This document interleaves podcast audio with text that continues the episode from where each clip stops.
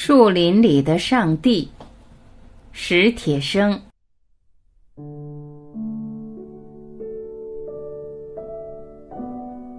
人们说他是个疯子，他常常到河边那片黑苍苍的树林中去游荡，穿着雪白的连衣裙，总嘀嘀咕咕的对自己说着什么，像一个幽灵。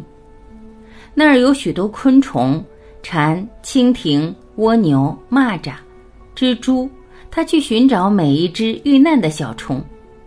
一只甲虫躺在青石上，绝望地空划着细腿。他小心地帮它翻身，看它张开翅膀飞去。他说：“他一定莫名其妙，一定在感谢命运之神呢。”几只蚂蚁吃力地拖着一块面包屑，他用树叶把面包线缠起，送到了蚁穴近旁。他笑了。想起一句俗话：“天上掉馅儿饼。”他们回家后一定是又惊又喜。他说：“庆祝上帝的恩典吧。”一个小伙子用气枪瞄准着树上的麻雀，他急忙捡起一块石子，全力的向树上抛去，鸟儿扑棱飞上了高空。几个老人在河边垂钓，他唱着叫着在河边奔跑，鱼儿惊慌的沉下了河底。孩子们猫着腰，端着网在捕蜻蜓，他摇着一根树枝把蜻蜓赶跑。这些是他最感快慰的事情。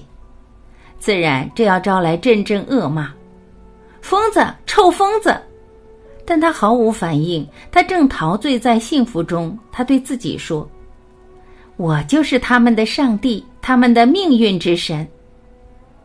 然而有一种情况却使他茫然：一只螳螂正悄悄地接近一只瓢虫，是夺去螳螂赖以生存的口粮呢，还是见瓢虫死于非命而不救？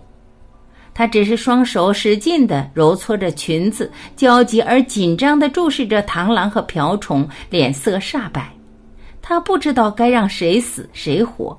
直至那弱肉强食的斗争结束，他才颓然坐在草地上。我不是一个善良的上帝，他说，而且他怀疑了天上的上帝。他既是芸芸众生的救星，为什么一定要搞成这你死我活的局面？他在林中游荡，嘀嘀咕咕的，像一个幽灵。一天。他看见几个孩子用树枝拨弄着一只失去了视针的蜜蜂，那只蜜蜂滚得浑身是土，疲惫的昏头昏脑地爬。他小时候就听姥姥讲过，蜜蜂丢了视针就要被蜂群拒之门外，孤独地死去。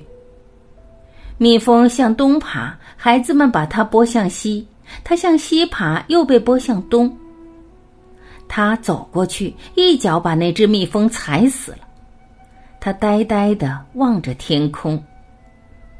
他从此不再去那树林。